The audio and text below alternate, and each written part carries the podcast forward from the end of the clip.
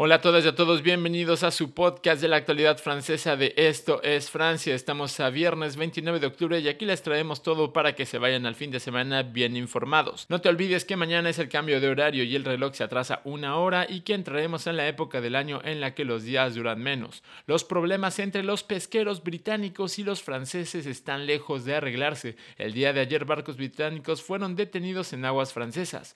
Meteo France advierte que este fin de semana se esperan fuertes lluvias en la región de l'Ardèche, Le Gard y la Lozère.